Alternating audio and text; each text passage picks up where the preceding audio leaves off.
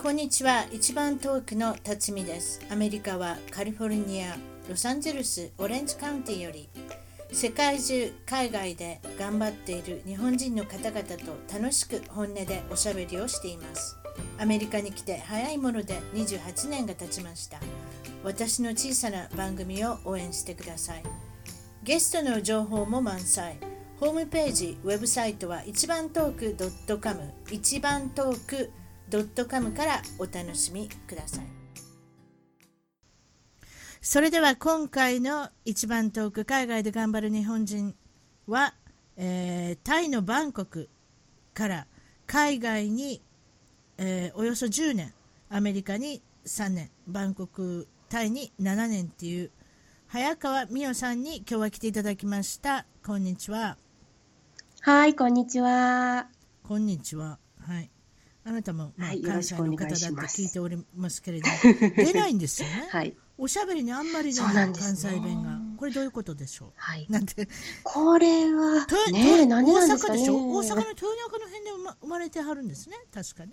あ、そうなんです。豊中の千里中央っていうところで、千里ニュータウンと、はい、教科書でも出てくるところなんですが。教科書、ね、はい。ええええ、そその辺は標準語で皆さんおしゃべりしてるっていうふうになかなかあの聞いてるんですけれどもそうですかって感じなんですけど、ねまあ、まあでも関西の感覚はされてると思いますんでね、えー、っとまあ、今住んでおられるところが、えー、バンコク、えー、タイ。タイの首都であるバンコク、なかなか賑やかなとこです、私も2回ほどタイには、えー、行きまして。家族と共に1回、はい、そして独身の時に1回っていう。タイが大好きだっていうのはえー、っと前からなんですけれどもアメリカにもいらっしゃる。アメリカにも3年。これはいつ行かれたんですか？アメリカには父親のかん仕事の関係で3歳の時から6歳の時まで3年間行きました。覚えてるんですよね結構ねいろんなことね。そうですね。なんか楽しかったからか。どういう小学校どういうこと覚えてます、はいはい。どういうことを覚えてますか、アメリカは。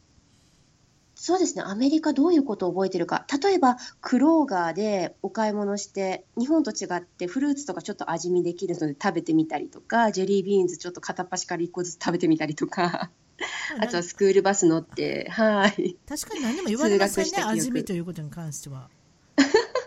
むしろ味見って決めろみたいな感じがいいな食べ食べてみて、これ美味しいですかって食べてみてよう言われるわ。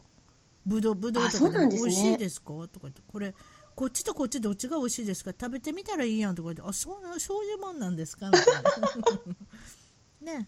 違いますね。はい。でアメリカでよくまあチャイニーズって言われたんですね。中国人の人ですかって言われたんですか？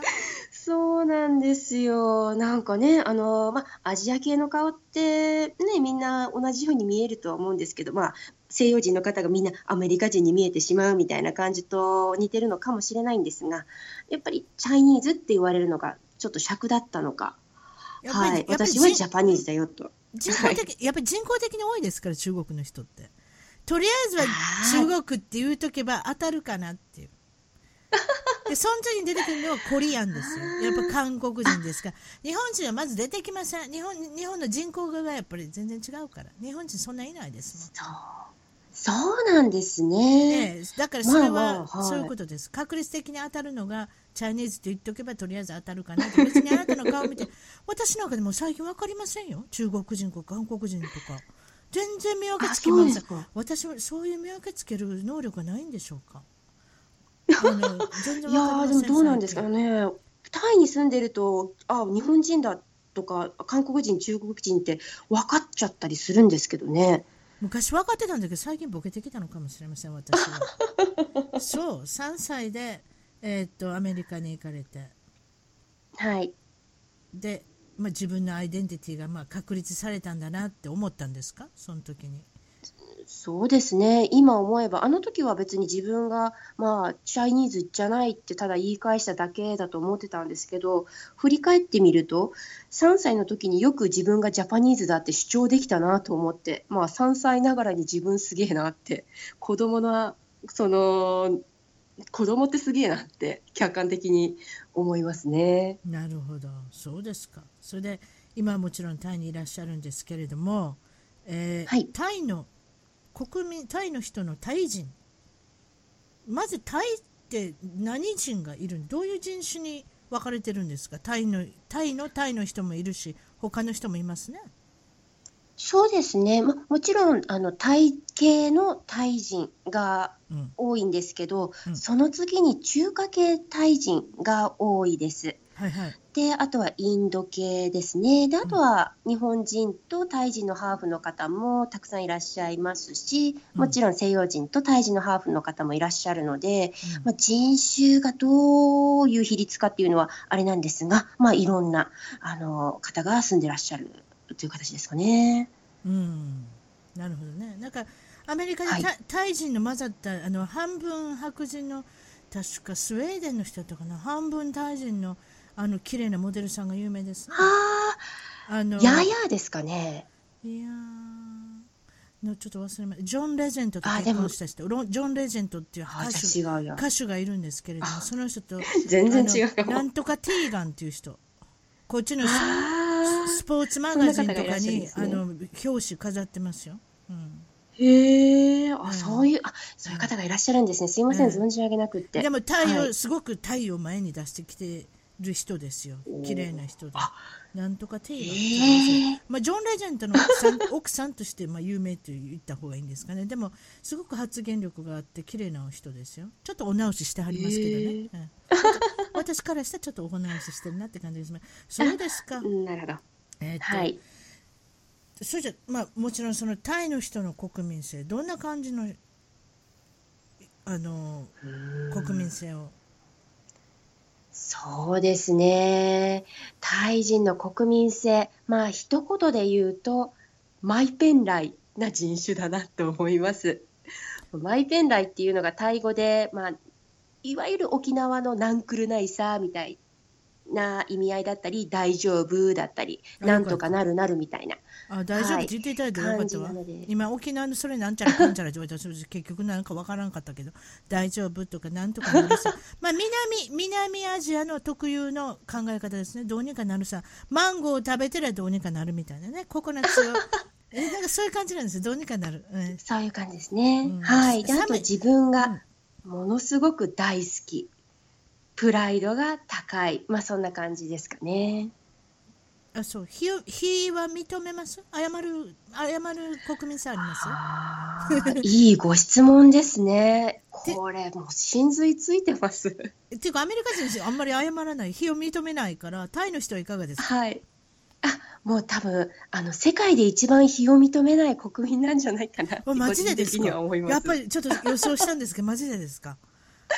そうなんです。もう困っちゃって、人前で絶対に怒ってはいけないし、かといって、あの、指摘するときはやんわり優しく言わないといけないし、プライドが高いゆえに、まあ、いろいろめんどくさいなって思うこと、はい、ありますプライね。ドが高い。それ知らなかったですね。で、まあ、あの私の余談ですけれども私たちがプーケットに行った時に、あのあー私たちっていうのは家族4人でちょうどですね、はあの津波のあのスマトラの大地震の津波のあ1年後に行ったんですね。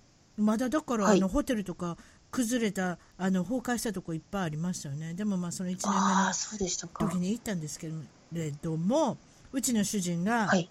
あのニューハーフさんを見て、あれは絶対女性だって言うんですよ。言い張るんですよ。あんな綺麗な男はいないって言うんですよ。ほんで私がいやいやいやあれ絶対女性よ。だってあんな男の人であんな腰の細い人いないだろうって言うけどタイだってありえますって言ったんですけど やっぱおおつ皆さんお美しいですね。ニューハーフのいや本当に美しい。もう私、女性として生まれてきましたけど、もう、そんな私よりも女性らしいし、すごく綺麗だし、いでしょ？ねやー、なんか、惚れ惚れしますね。ああいうふうになりたいって憧れましたもん、はい私見てびっくいや、りしましためちゃめちゃ憧れます。いや、もう、まあ自分、日本、はい、もう女性に生まれてきたのに何してんねんと思って、あの、自分に対する、まあ、その、情けなくなあのインスピレーション。そう、はい。あの人たち見て情けなくなりました。自分がカスみたいにゴミみたいに思いましなんですよ。いや、ね本当おっしゃる通りで、はい。そうでしょもっと私頑張らなあかんな。そうでしょ、はい女性になりたいと思う人のす素晴らしいエネルギーですね。エネルギーとともに美しくなるっていうね。あれにはびっくりさせられます。ねうんいやーおっしゃる通り、そうなんです。まあでも、腰が高くなるっていうのも、やっぱりタイは整形大国なんで、いろんなことができるし、自分のなりたいように。あのね、アメリカ人で歯直しに行った人知ってますよ、私、アメリカ、あの、あ、そうなんで行って。す。え、アメリそういればカ、の方が、そういれば。いや、アメリカの方が発達してるから高いやん。そういうことなんですね。うん、なんかね、半額以下みたいよ。3分の1ぐらいできるみたいよ。でも、いや、それは。アメリカで習ってきたお医者さんやから技術は優れてるからでもタイでやると半額以下やから、なんかもうまるでそういればみたいにしてきはった人知ってるよ いやでもそういうそうなんですね。タイってそういうふうになんか取材してましたよこっちで例えばそういう医学的なものをあのタイでやると安いから、特にあと整形。整形大国。あ。ちょっと教えてください。整形大国。そうですね。あの、バンタイの中で有名な、その、まあ、病院があって、うん。ヤンヒー病院っていうんですけど、はい。まあ、もちろん美容整形、あとはそうですね、あのまあ、女性から男性になったり、男性から女性になったり、そういったあの身体的なあのチェンジをする有名な病院があるんですけど、うんまあ、そういったところで海外からやってきて、タイの手術をして、こう自分の人生をこう謳歌するっていう方はたくさんいらっしゃるようですね。その性転換の手術って高いからな。だからそういうとこ行ったら安いのかはないとも思うし、あと技 技術もはい高いで数こなしてすますから安全ですしね。技術力も高くって。あ、そう。皆さんどこ直すんですか？タイの人って顔。を。やっぱり、ね。日本人だったら目を直すでしょ、目を大きくするとか、二重にするとか、はい。まず目じゃないですか、日本って。どこですかタイは。はい。皆さん。タイはですね一番多いのは私のまあ個人的な主観ですけどあの鼻。あ鼻ね。鼻っていうのは真ん中にありますからね。それそれそれアメリカの芸能人も一緒です。まずは鼻から直して。とりあえず仕事が増えることを祈る ほーなるほど。だからもうめちゃめちゃ鼻から始まるそうそれはい以上いろいろやりすぎるとちょっと人工的な顔になってしまうんですよ。だからちょっとなるほど。2つ3つやってお終えるそこで止まる止まらせなきゃいけないっていうのが女性なかなか難しいみたいですね。やりすぎてしまう。そうですね。それ感じません？はいあの美を追求すると。はい。うーん 限りがありませんからね。鼻をやりますか？でいくらぐらいできたことあります？わからん？そんな。んいやーちょっと私もあんまり興味がないのでちょっと聞いてないんですがでもかなり安くできる。そのうんでしょうね、まあ、なんて言ったらいいでしょう、その辺の、まあ、掘ったて小屋に住んでるような人たちでも整形してますから、かなり、あということは安く安くそしたらワンピース一つ買う買う分ぐらいのお金できるのかもしれないね本当にスマートそらく、スマートフォン1は台新調するんだったら、とりあえず鼻直してからみたいななんかそういう感覚があるのかもしれませんそうですかタイそうかもしれない。タイは私が行った時にこの人たちよく外で食べてるなと思ったんですよその辺の露店っていうんですかああ、はい。よく食べるというかよく買いに行くというかいかがですか？よく外出をするあの外食外出じゃない外食をする文化でもありますか、あ、そうですね。もうさすが、もう、よう見てはりますね。タイ、その、滞在期間中に。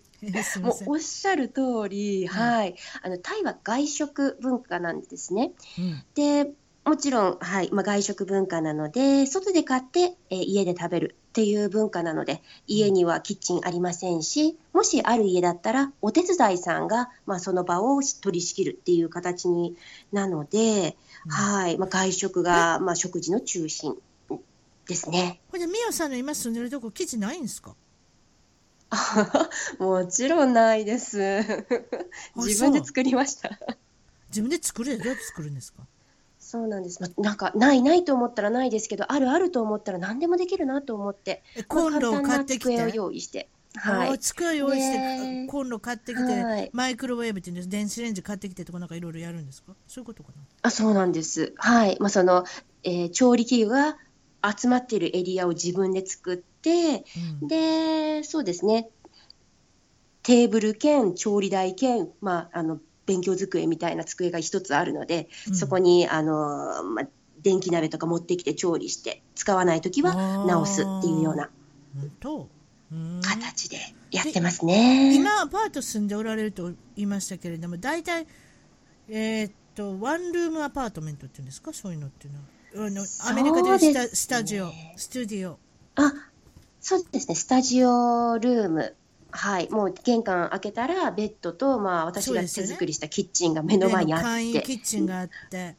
でそのバンコクのもちろんあの治安のいいところに住んでおられると思うんですけどこんなんでいくらぐらいするんですか、はい、そうですね、私が住んでるところはかなりリーズナブルなところなんですが、うん。一月大体7000バーツ、日本円で言うと2万1000円、2000円ぐらいのところです。それはなんかアメリカの感覚からしてなんか安い感じがしますけれども。そうですか、まあ、そタイの中でも、はい、安い方です。が、すごい快適です。それでおっしゃってたのはその日本の方がひょっとしたら危ないかもしれない。そういうふうに感じるなんですよね。どうどういうふうにそれは。どう感じるんですか？なんでしょう、日本に、まあ、タイに住んで、えー7年目になりましたので、まあ、やっぱりタイにすごく馴染んできて、はい。あのはい、その中で日本に一時帰国した時にすごく感じるのが、はい日本っていい、すっごくいい国なのに、すごく生きにくいなって、あのまあ、生きることがなんか難しい国だなって思うんですよね。でもそれってやっぱりストレスが溜まってるみんなの気が集まってそういうふうに感じるのかなと思ったのではいまあ、そこで日本とタイ比べてなんか日本の方が治安悪いんじゃないかなって感じる部分はそこから来てて。例えば、まあ、電車の中で痴漢があったりとか、まあ、そのストレスがゆえにいろんな、まあ、事件が起こってるのかななんて思ったりするのでそういった意味では東南アジアの楽観的なあのタイという方はあんまりストレスをためないので、うん。あの開放的で、まあ、雰囲気はいいのかななんて思ったりします。ということはタイに今7年いらっしゃいますけれども危ない目にはあったことないし怖い目にもあったことないということですか？さまあ、もちろんやっぱりタイに住むということで自分で自分の身を守らなきゃいけない。すべては自己責任ということはあのまあ、自分の中では徹底してますので、うんもちろんないことはないです。がそのために自分を守るためにタイ語も勉強しましたし必要最小限。あ確かに。で、あの、はい。で、あとは、その、日本の感覚で生きちゃいけないっていう意識が常にあるので、確かに。仮にあったとしても、はい、最小限に抑えられてます。まあだから海外に出たらまず考えなきゃいけないの。日本とは違う。だからどこでも犯罪っていうのはありえるっていうね、やっぱりそういったところで、はい。自分もやっぱりあの構えてなきゃいけない。どっちかって言ったら。うん、あとやっぱりいい,いい、はい。いい地区悪い地区とかそういうことを見極めながら行動しなきゃダメだっていうのはねそれを感じますよね、まあ、日本はどこで歩いても別に何かあるってことは、まあ、もちろんその痴漢が出るっていうことはあるかもしれませんね、先ほど言ったまあに極端ですけどね。でもはい。電車の痴漢はねどっちかって言ったらあの、うんうんうんうんまあ、まあ小さいことではありますけれども自分にとっては嫌なことですもんね、特に女性ね、はい。そうですか。それで海外での失敗談、どんなことがありますか？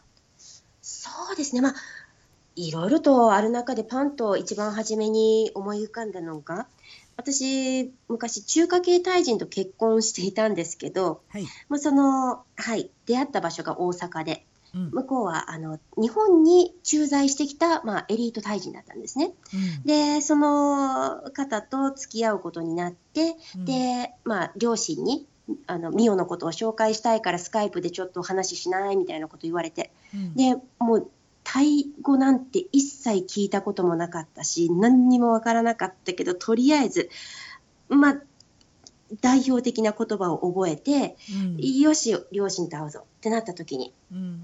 まあ、挨拶しますと。その時に、コップンかって言ってしまったんですね。私もそれよう言うの？あかんがの？あかんの？それはですね、あの、こんにちはって本当は言いたかったんですよ。で、こんにちはっていうのは、サワディーカーなんですけど、うん。コップンカーっていうのは、ありがとうありございます。がとうでしょ。ね。それはありがとうでしょ。私、はい。私それタイタイ料理の時って言いますよ。なんか持ってきてくれたコップンカーって言ったら ほんで向こうの人喋れんのかな。ペラペラペラって喋れはるな。喋れます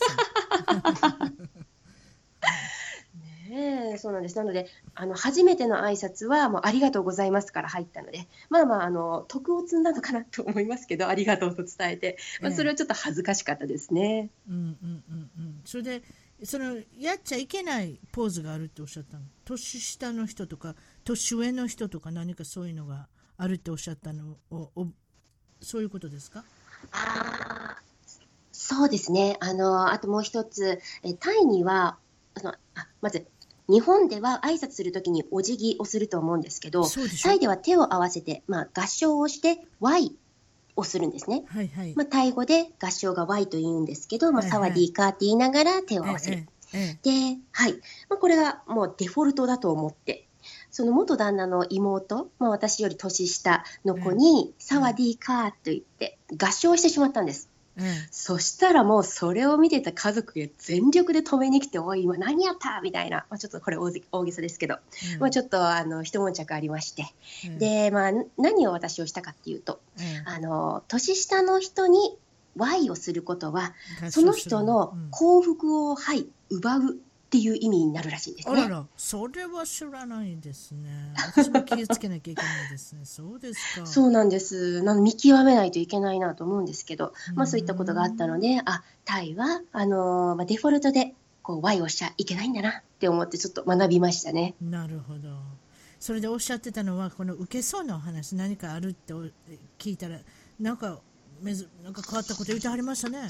これもまた、お また元旦那の話。元旦那よく出てきますね。はい、どうぞ。元旦那、いやーもうタイ生活の中心ですからね、もう結婚してた期間が3約3年間だったんですけど、うん。全然タイを知らない中、その 3, 3年間で得た知識は、本当、塾の夏季講習みたいな形でも濃縮したタイの文化を、あ濃縮したこうあの時間でタイの文化を、あの学べたので、とてもありがたいなと思うんですが、まあまあ、うんそんな、えーっと元旦那との生活の中で、うん。そうですね、受けそうなお話、えーっと、まあ一緒にこう住んでて、うん。旦那と一緒にこうじゃあ寝ようかって言った時に幽体離脱中の旦那を見てしまったんですよね。なんですね、それ。で幽体離脱中って。なんか人玉が出る、人玉っていうのかな？人玉が出るようなもんですか？あでもそうですそうです。いや本当まさしく人玉が出てるような、まなんか言いますよね、よくね。あの、人が亡くなられて、あの世に行ったと、後にヒューって出てくるっていう、あの、あの例のヒューですか？ヒューが出てくるそれですヒューです。はい。ヒューのもっと旦那の形をしたもの。うん。を見たんですね、でもすごい夜が遅くってで、もうなかなか寝つけないなと思ってふっと旦那の方を見たらなんかこうベッドにもたれかかってこう考え込んでるような、うん。まあ、彼は起きててで、まあ、そんな姿を見たのでうん「えー、まだ起きてたん?」って声をかけたんですようん。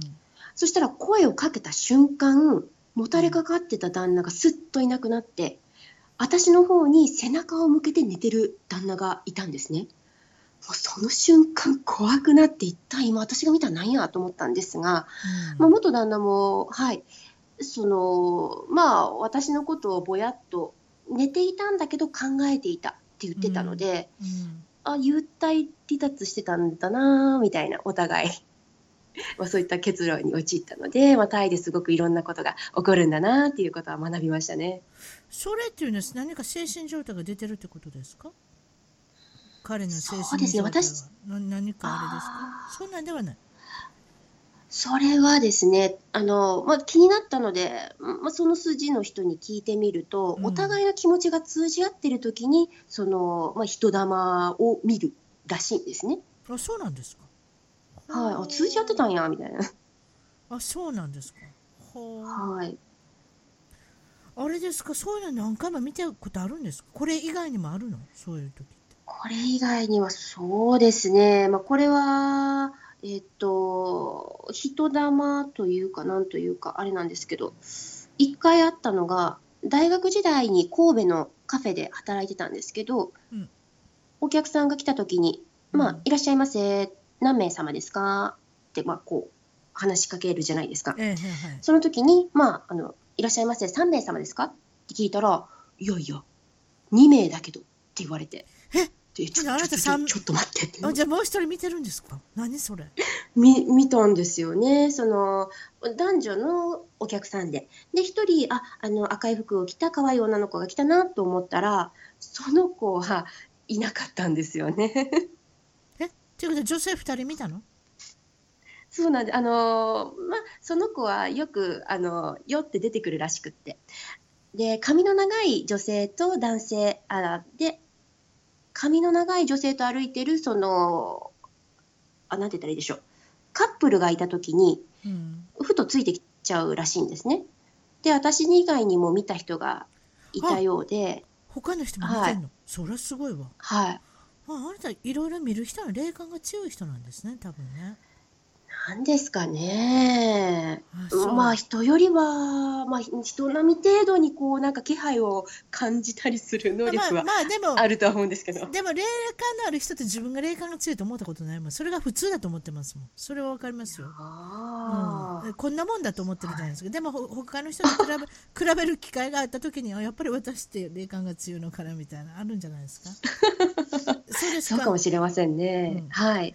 日本の出身地っていう日本の出身地聞いてませんね？聞きましょうどこですか？日本ははい。出身は大阪府豊中市うんです。大阪府豊中市はい。っていうのは万博記念公園があったり 先ほど言った千里ニュータウンでしたっけ？あ、千里ニュータウンです。教科書にも出てくるってはいおっしゃってましたもんね。そうなんです。ええ、それで、はい。あとは、はい。何ですね。私の住んででる。あとはですね、セルシーっていう千里中央駅の、まあ、あたりにある、まあ、商業施設の総称みたいなところがあるんですけど、このセルシーがタイに来て初めて知ったんですが、結構駆け出し中の芸能人とかアイドルとかの登竜門的あの場所らしいんですね。で、まあ、その場所で何するんですか？その場所で芸能人は何するんですか？芸能人が、その、うん。なんて言ったらいいでしょう、地方巡業みたいな感じなんですかね。セルシーには。そこで何かあのイベントをしたりするのがセルシー。そうなんで。これってあれじゃないですか。一般公募で造語作ったんじゃないですかセルシーで。私はもう絶対わかりますよ。千里のセとヘルシーのヘ,、はい。ヘルシーをくっつけたんじゃないですかこれ。どうなんですかね。まあ、うん、あんまり考絶対あるね。えたことなかったですけど。絶対あるね。アクティはい。大阪って覚えてる、アクティ大阪って今でもあるかな？わからんけど。駅前ビルの名前あーアクティ。あります、あります。あれを公募した時に私は別に応募しませんよ。でも あの選ばれた時にアクティってなりました。どういうなんでアクティなんです？アクティブなシティっていう意味でアクティにしました。また造語作ってるみたいな。絶対ありますよ。セル セルシーはせあのヘルシーな千里っていうことでセルシーなんだと思うんですよ。私は。すいません。ああ、ちょっとこれ、後で調べときます。確かにちょっと自分の故郷のことぐらい知っといた方がいいですよね。っ。ていうか造語好きですよ。日本日本の人ってそういう時になんかあの作ったりするの好きなんで、ええ、なんでそなんでそうなのって聞いた時に大体英語がこう噛み合ってる場合がいっぱいあるんですよ失礼しました余談でした。そうですか。いえいえ。えっとあのごご主人じゃないあのお父さん。お父さんは、まあはい。あのアトランタにも行かはったぐらいですから世界に名だたる水野に、えーであのお仕事されてたっていうことでお母さんはなんと英語の教師を、えーされてこれ英語教師っていうことは高校とか中学校とかそういう学校に教えてたんですか？そういうこと？あ、いえ、えっ、と、自宅で塾をやっていたんですね。おお英会話の塾はい。なので、まあ、その、教える層は、小学校、まあ、幼稚園もやめてたかな。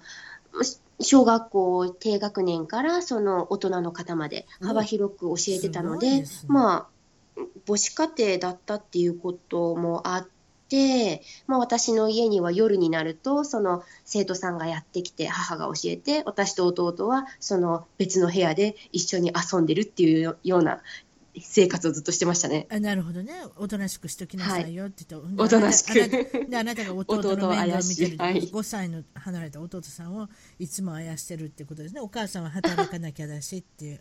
お母さんはどうやって英語を覚えたとか、聞聞いたことあります？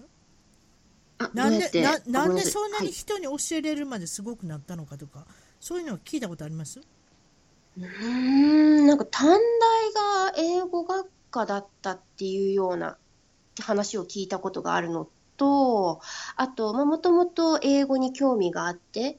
で、まあ、そんなところで、はい、まあ、アメリカに行く父と出会って、で、あ、アメリカに行けるんやっていうことで、うんこう、行ったらしいんですけど、まおあ、はい、お父さんのろとあ。お父さんの魅力は私は知りませんが。お父さんの魅力はあるかもしれません。お父さんの魅力プラスアメリカに行けるっていう、その、そういうのもあったのかもしれませんね、お母さんとひょっとして。そうですね、はい。アメリカがおまけでついてきた。そういうことですか。あと、英語ができるお母さんなので、英語を習うっていうことが、その英語、まあ、習うというか、その子供に教えるとかっていう機会もあるったと思うんですけれども、お母さんはいかがですか、あなたの英語の先生として、どういうふうに判断されてますか？いやー、本当に、なんて言ったらいいでしょう、もう、近しい人から物事を教わるべきではないなと思いましたね。それよく言いますね。ええ、なはいかなか難しいですね。やっぱ、うん、ピアノの先生してるお母さんからピアノ習えるわけじゃない。それってあの他のゲストの方も言ってましたよ。だから他の人につくんですよね。その人はええうんうんだからなかなか教えれないんですよ、すね自分の我が子っていうのは。母親も苦労してたんですね。あと言っちゃいけないこと言っちゃうしね、親だったら。なんでこれぐらいできへんとか言ってしまうじゃないですか、多分。ああ、よう言われてましただね。例えば直されたでしょ？いろいろ。あ例えばあそうですなたが。どういうことがあります？かかなり、そうですね、確かに、ものすごく直されて、あまりにも直されすぎるので、喋るのが怖くなって、まあ、自分でその英語を封印した時期はあったんですが、ね例えばですね、うんまあ、今パッと思いつくのが、うーんと、あとザの違い。ね。この場合はなんでザをつけるんや、あでしょとか、何？みたいあー。それ。細細かく言われてまあまあうんわかったみたいな。まあでもその親親にとってはそのひ子供を教えるっていうのは自信を持たせながら何かを教えるのが一番なんですけれどもやっぱそういうところ自分の娘息子だったらバッてこう直接的に言ってしまって自信がを奪い取ってしまう時もありますよね。怖くなってしまうというかね。な。そうなんですよね。その、まあ、後者だったんですよね。すごく怖くなっちゃって。怖くなったんですそよれなら喋らん方がええわと思って。そうそう、そんなん言われんやったらね、うん、わかります。はいはい、それはわかります。そうですか。なかなか難しいです。はい自分の子供に教えるっていうのも、逆のパターン、あね、逆のパターンもなかなか難しいです。そうですか。えーっと、小さいと、そう、小さい時どんなお子さんだったんですか？そうですね。まあ、周りから、なんかちょっと違うねっていうようなことをずっと言われてた幼少期でしたね。まあ、幼少期というか、まあ、大学に入ってからずっと言われてましたね。まあ、大学ってもう子供じゃないですけど、うん。うん。はいまあまあ何大人でもないですし、違ね。うんやろうみたいな。はい。うん。何が違うんでしょう？自分で思っててど、どういうふうに思ってます？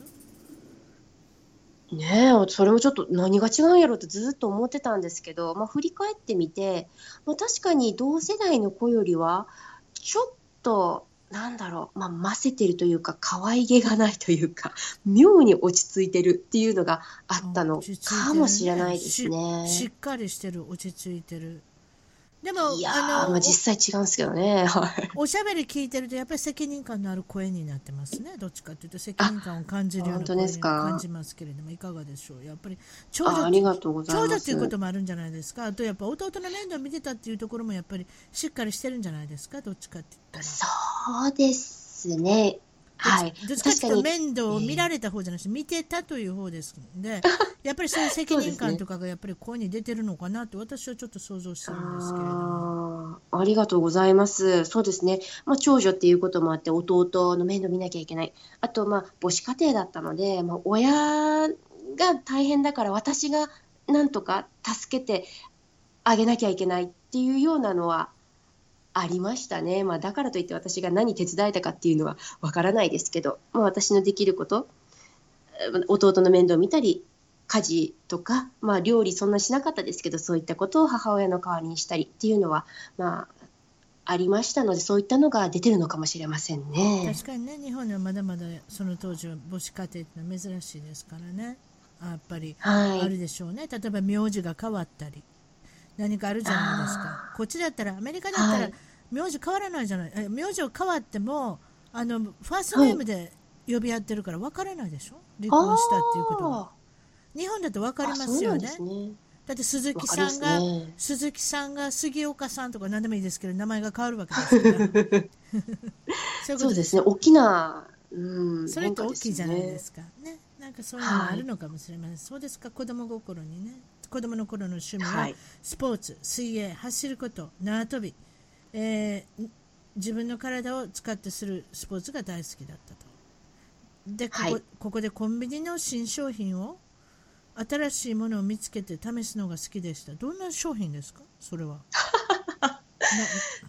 例えばですね何があるかな。日本って結構そのいろんな新商品がこう季節ごとに出るのでとりあえず気になったものは片っ端から試してどれがいいかっていうのをこう自分の中でランキング付けというか例えばどんなもんですか？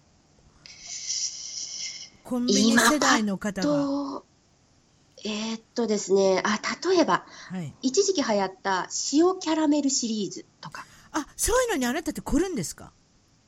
めちゃめちゃ、じゃあ塩キャラメル片っ端から食べてみてどれが一番美味しいかとか。それ教えてください。どれが一番美味しかったんですか？いや結局、どれも美味しくなかったんで記憶に残んないんですよ。結局あのオリジナルに戻っていくっていうのが私の結論なんですけど。こっちでも流行ってますよ 塩キャラメル。ええ、あれはやっぱりそうなんですね、え全世界に流行ったんでしょうか？私実はクリスマスに塩のつぶつぶの塩がついたカラメルのカバーされたチョコレートもらったんです。めちゃめちゃ美味しかったですよ。私アメリカに来てねアメリカのねチョコレートが美味しいと思った初めて。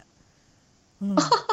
大体アメリカのチョコレートよりもヨーロッパのチョコレートが美味しいと思うじゃないですか。でもそれねミシガンのどっかちっちゃいね、あの会社だったんですけれどもあの今度調べておきます、はい、めちゃめちゃ美味しかったんですよ。へえ、うん、塩キャラメル。あアメリカのチョコレートキッスチョコレートしか知らないですけど、えー、それそれそれ食べさせたいです。あもしも好きだったら。私私カラメルに目がないのでカラメルってキャラメルですか？それに目がないので、まあ、そういうことばっかり考えてるんでそうですか、えー、っと小中学校の思い出って、はい、あと例えばどんな人になりたかった？どんな夢があるってそなんか覚えてますか？そんなのいやこれがですね私たち自分の自我を抑える教育というかやっぱりきっちりしないとダメっていうような環境で育てられた人が多いので夢や希望が持てないし描けなかったんですよね。なので子供の頃の、まあ、将来の夢っていうとやっぱり親に認められることが、まあ、夢というか目標でしたねまずは。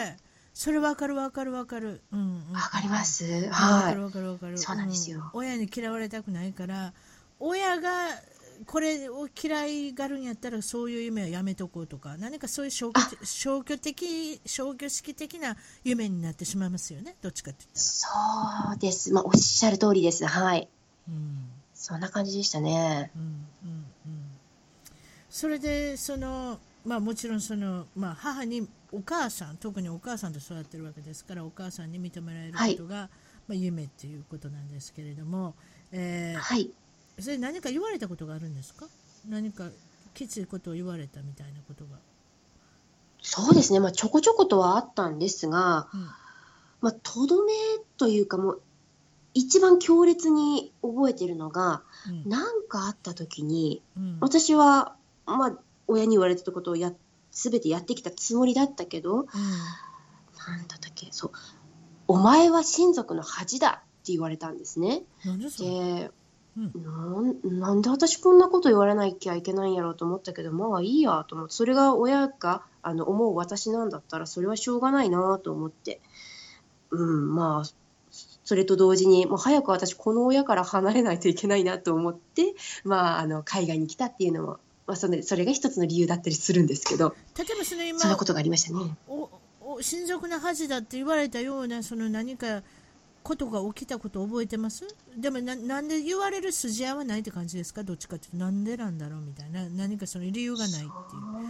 理由がない怒られ方をするみたいな。そんな感じですか？ああそんな感じです、うん、もう、うん、母親が感情的になってる時とか、まあ、自分がまあ満たされてないからその鬱憤を私に晴らしてたんでしょうね。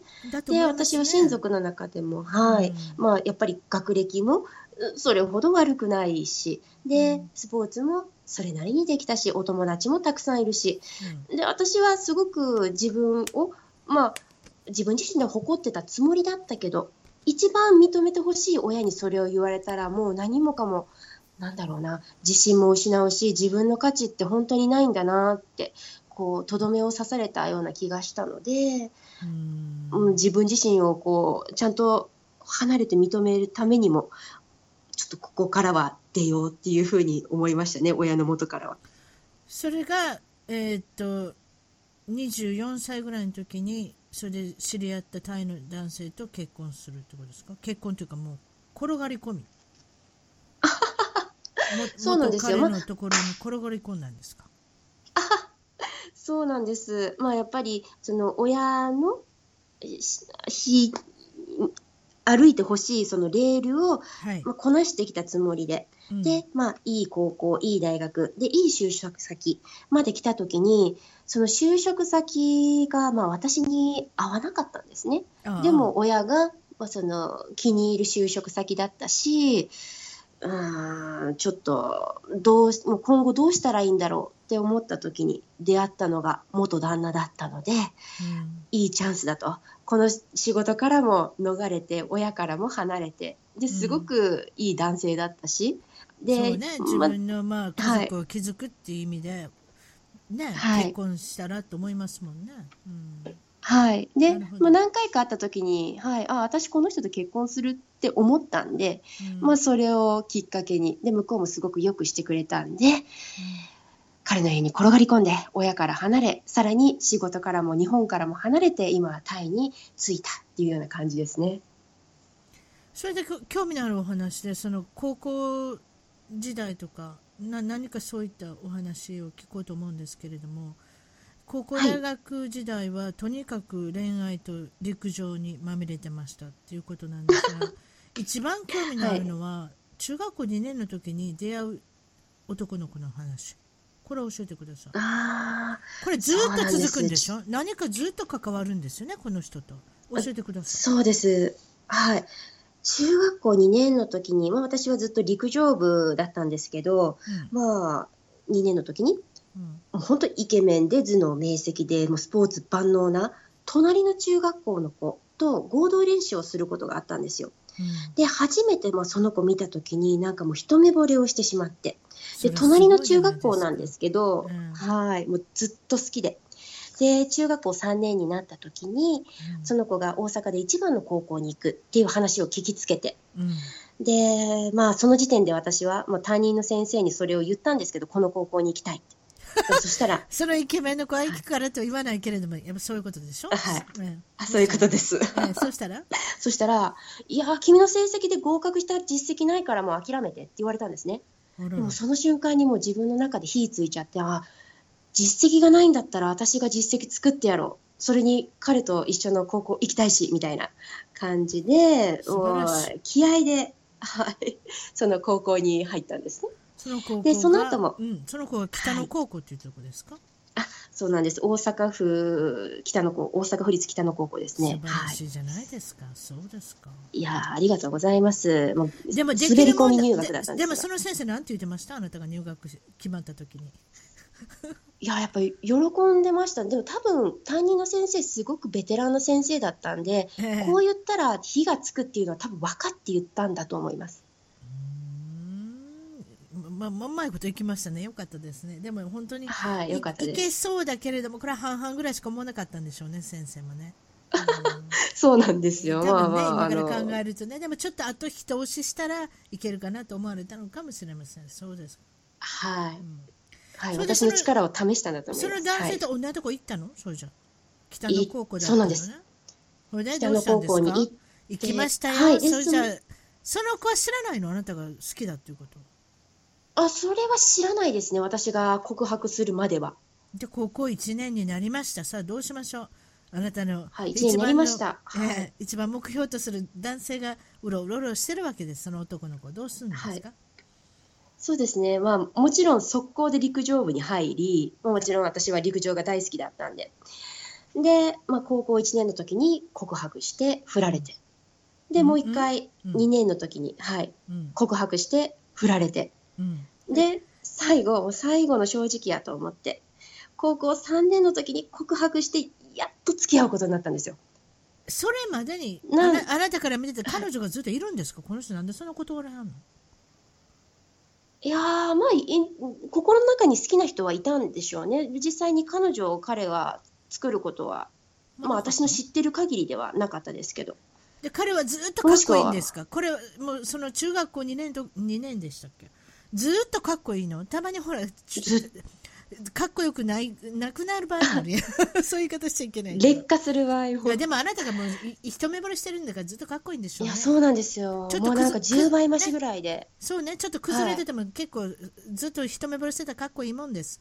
そう。それで3度目で OK 出したの。うわすごい。OK 出しあなたもや七転び八起きというかもうこの話だけで本一冊書けますね本当ですか？それでそれで付き合ってどうどうしました？あの結構付き合ってみたらなんてことない人だったんですか？どうどうですか？素晴らしい人だったんですか？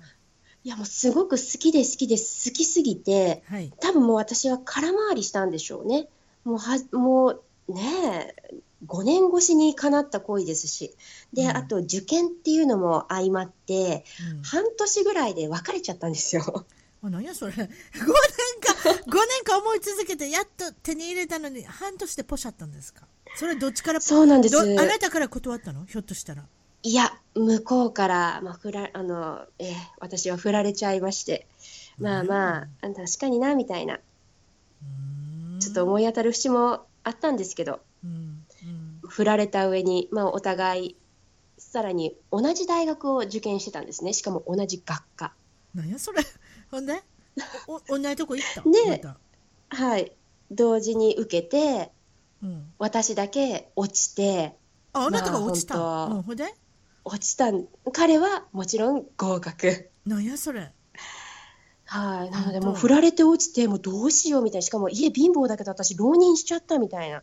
うんうん。ほんで？でもそこはあの、まあ、離婚あ両親は離婚してたんですけど、まあ、父親があの浪人の費用を出してくれたのでもそれはすごくありがたいなと思うんですが。すね。それで、はい。次あくる年になんで国立はい。大学の神戸大学の方に入学されると、そうなんです。もう執念ですよね。でもねちょっと言ちょっと私神様ってことはあまり信じませんけれども、神様がそうしたのよ、はい。もうねみおちゃんはその男性と一緒に行っちゃダメと思ったんですよ神様は。ああ だって自分自分の人生がそこに凝縮されてるわけでしょ？5年間のあの一目惚れしてずっとかなって、そしてまた半年後に振られて。そういった悪はい。い思い出とともに、また大学の4年を過ごさせるわけにはいかなかったんです。多分神様は。だからやばい。辰巳さんちょっとすごい。はい。だからみおちゃんは新しい人生をあの歩んでほしいしいいことが神戸大学とありますからっていうことは見えてたんです。だから落ちたんです。そういうことです。はあなるほどすごい。なんかこのカウンセリングみたい。うん、なんかだからす男性に一人に執着しちゃダメってこと。だからもうなるほど。もう男性は万と言います。100万と言います。ミリオンと言います。何でもいいですけれども、そういうことです。でもそれをどうやって教えたらいいのかっていうのを神様はそこでしたんだと思います。だから落としたんだと思います。はあなるほど。私はそう思います。よそういうことか。うん。いやでも確かにそうですね。振り返ってみたら今ねはい、うん。初めて気づきましたけどそういうことです。そういうことだと思います。うん、それぐらいしなきゃだなるほどだって北の高校本当に入っちゃったからね。そこでやっぱり神様が あ本当に入っちゃったわこの子みたいな。それじゃ今度は振り落とそうかなと。今度大学入学の時入学の時にあなたのこと振り落としてすいません。予備校行ってくださいってことになったんだと思います。そうですか。えーっとはい。まあその人とも、まあ、ぶっつり切れて、まあ、それはそれでよかったんですが、陸上も恋愛も楽しんで、まあ、そういうことですね、はい。大人の一大人の一歩を、まあ、踏み出していくみおちゃんがいたってみおちゃんってかわいいですね。そういうあね。りがとうございます。はい。そうですか。それで海外に興味を持ったきっかけっていうのをいつも聞いてるんですけれどもこれはどういうことで、そうですね、まあ、もともとその3歳から6歳の時にアメリカに住んでて、で自分のその今までの人生の中でも、一番楽しかった時期だったし、まあ、うん。私は当然アメリあの、アメリカじゃない、海外にうん。いるべき人なんだろうなっていうのは、あの自分の中でずっとあったんですね。あそう。なので、はいはい。はい。特になんか理由っていうのはないんですけど、まあ、私は海外に住む人だと思ってたので、特に3年間かじってますからね、3歳から6歳の間にね。それが何か少しあったのかもしれませんね、海外経験っていうのが。はい。うん。はい、なんですが、もう海外に行く方法が全く思い当たらなくて、どうしたらいい,、でいいいと思ったんですか？そうなんですよ。どうしたらいいんだろうと思った時に、まず大学は日本の大学だったので、まあ、就職先だと。うんあそしたら日本海外にすぐに行くっていうのは無理だから海外に強い会社に入ろうと思って、えー東京三菱、えー三菱東京 UFJ 銀行に入ったんですね。うんでまあまあ入ってみて気づいたことなんですが私は一般職、まあ、一いわゆる事務職で入ったのでうん。最短でも5年働かないと海外に行けないって気づいて5年あったらなんかできるよなと思ってうん。次に考えたのがうん。外国人の彼氏を見つけて結婚することだったんですよ。で海 で海外に向こう向こうに行け。それはお母さんと一緒やんお母さんもアメリカに行けると思ったや。んだってお父さんと会った時にそうなんです。あ笑ってしまった。同じ道をしかも離婚してるしお互いもう何やってんねんって感じなんですけど。お母さんの鏡を見てるよ。あ違った。本当いやいや本当もうね。そうね、はい。今から考えるとそうね。海外に住むイコールあそしたら彼氏でも見つけてそして彼氏からご主人になったらっていうことで、まあ、その時に出会ったのがタイ人の彼だったっていうことなんでしょうね、まあ、そうです。はい、うんうん、海外で苦労したことって覚えてますか、まあ、ももちろんもう7年もいらっしゃるからあんまり苦労は今は知ってないんですけど。もうこれは食事。もう本当とにかく食事で苦労しました。もう言語とか文化とかそんなのすべてまあもちろん苦労しましたけど食事に勝る苦労話はないと思います。何が苦労し私は、ね、タイ行った時ものすごく辛かったの覚えてるんですけれども もうタイは、まあ、やっぱりもうねあのーアジアのラテン系と言われるぐらい、まあ、陽気な、まあ、国民性なんですけど、えまあ、その陽気な国民性どうやって作られてるかっていうと、やっぱり食べ物から作られてるのかなと。なるでタイ人ってもうすごくパッと怒ったり笑ったりで、うん急にシュンってこう下がったり結構アップダウンが激しいんですよね。なんか聞けば聞くほどラテンですね。はい。そうなんです。で、やっぱり味付けも、もちろん、あの、甘い、辛い、苦い、えーしょっぱい、酸っぱい、全部は入ったゴミっていうのが基本なんですが、極端に辛かったりも、砂糖と油まみれの、まあ、食事。まあ、これを取り続けてると、確かに感情のコントロールって難しいだろうなって思ったし、うん私自身が自分の感情をコントロールできなくなっちゃったんです。なので、自分が自分じゃなくなる気もしたし、うん本当食べるものって自分を形成する一番の根源だなっていうことに気づかされたので、うんやっぱり和食で育った私は、もうそういった、あの、タイの食事っていうのはすごく苦労しましたね。あとやっぱ外食っていうのがその例えば塩分がたくさん入ってたりとか先ほども言ったその甘みを強くしようと思ったらガバッと砂糖も入ってるだろうしなんかいろんなことを考えると 外食ってあんまり良くないっていうじゃないですか。体には、はい。そういうのも感じます、はい。あ感じます。ものすごく感じます。やっぱり自分で作ると自分でコントロールできるので、ええ。一番ベストな、はい、ものができるんですが、外食だと一体何が入ってるかわからないし、で何が入っうん。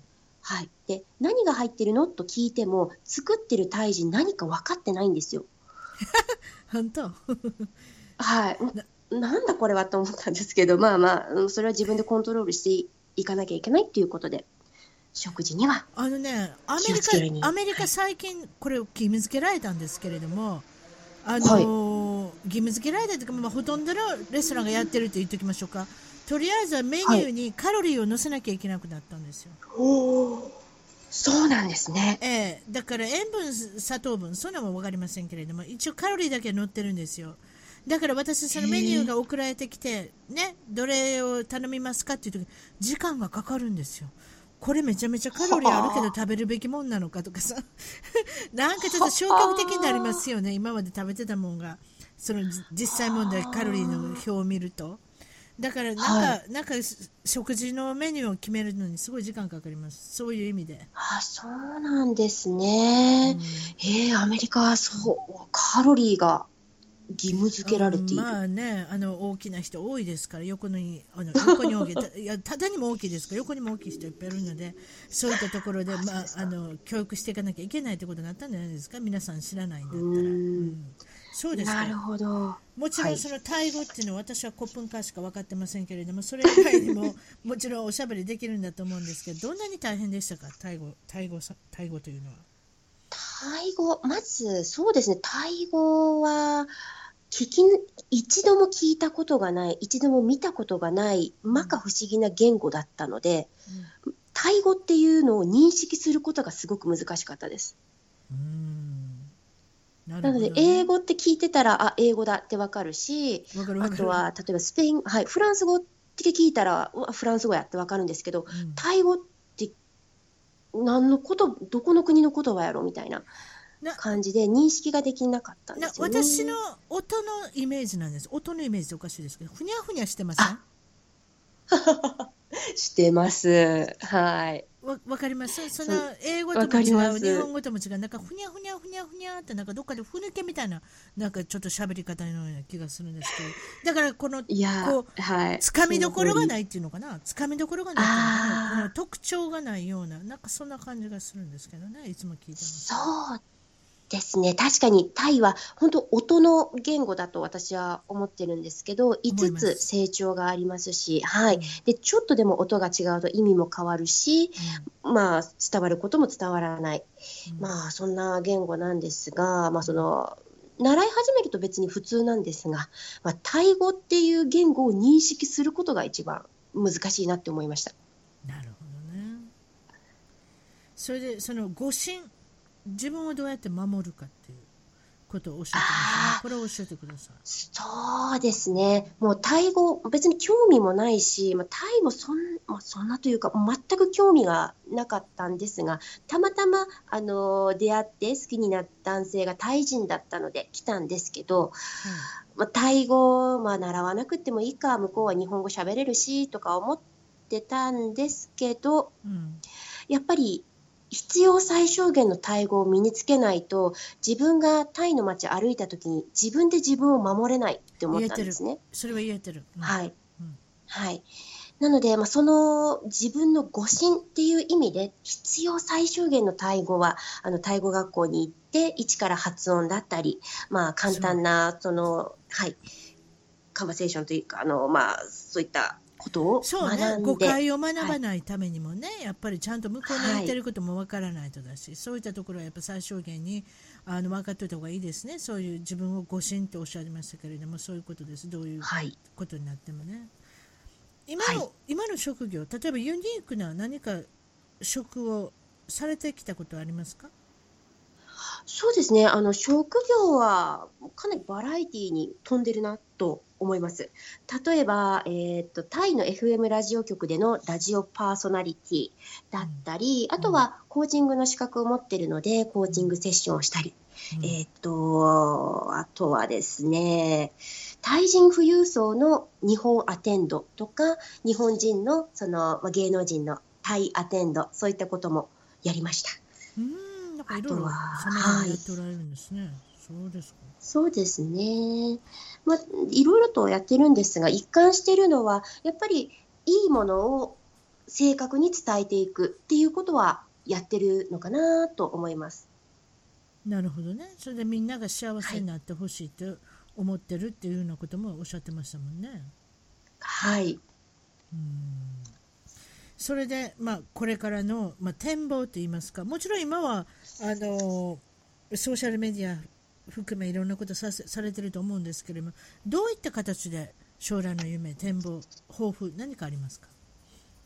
そうですね。まあ、現時点で、うん、やっぱりタイに住んで、海外に住んで、まあ、トータル10年になりますから、まあ、辰巳さんのように海外に住む日本人として、何か発信できるような、いいものを世の中にこう伝えていけるような人になりたいなと思ってます。で、まあ、その一つの、えー自分の中の目標として、今、アメブロのブログがあるんですが、それとは別に自分自身のブログを作ったり、あとは、まあ、あの、辰巳さんのこういったラジオのような、あの、インターネットラジオのようなことを、リアルでこうお伝えできるようなことを、あの、やっていきたいなと思ってます。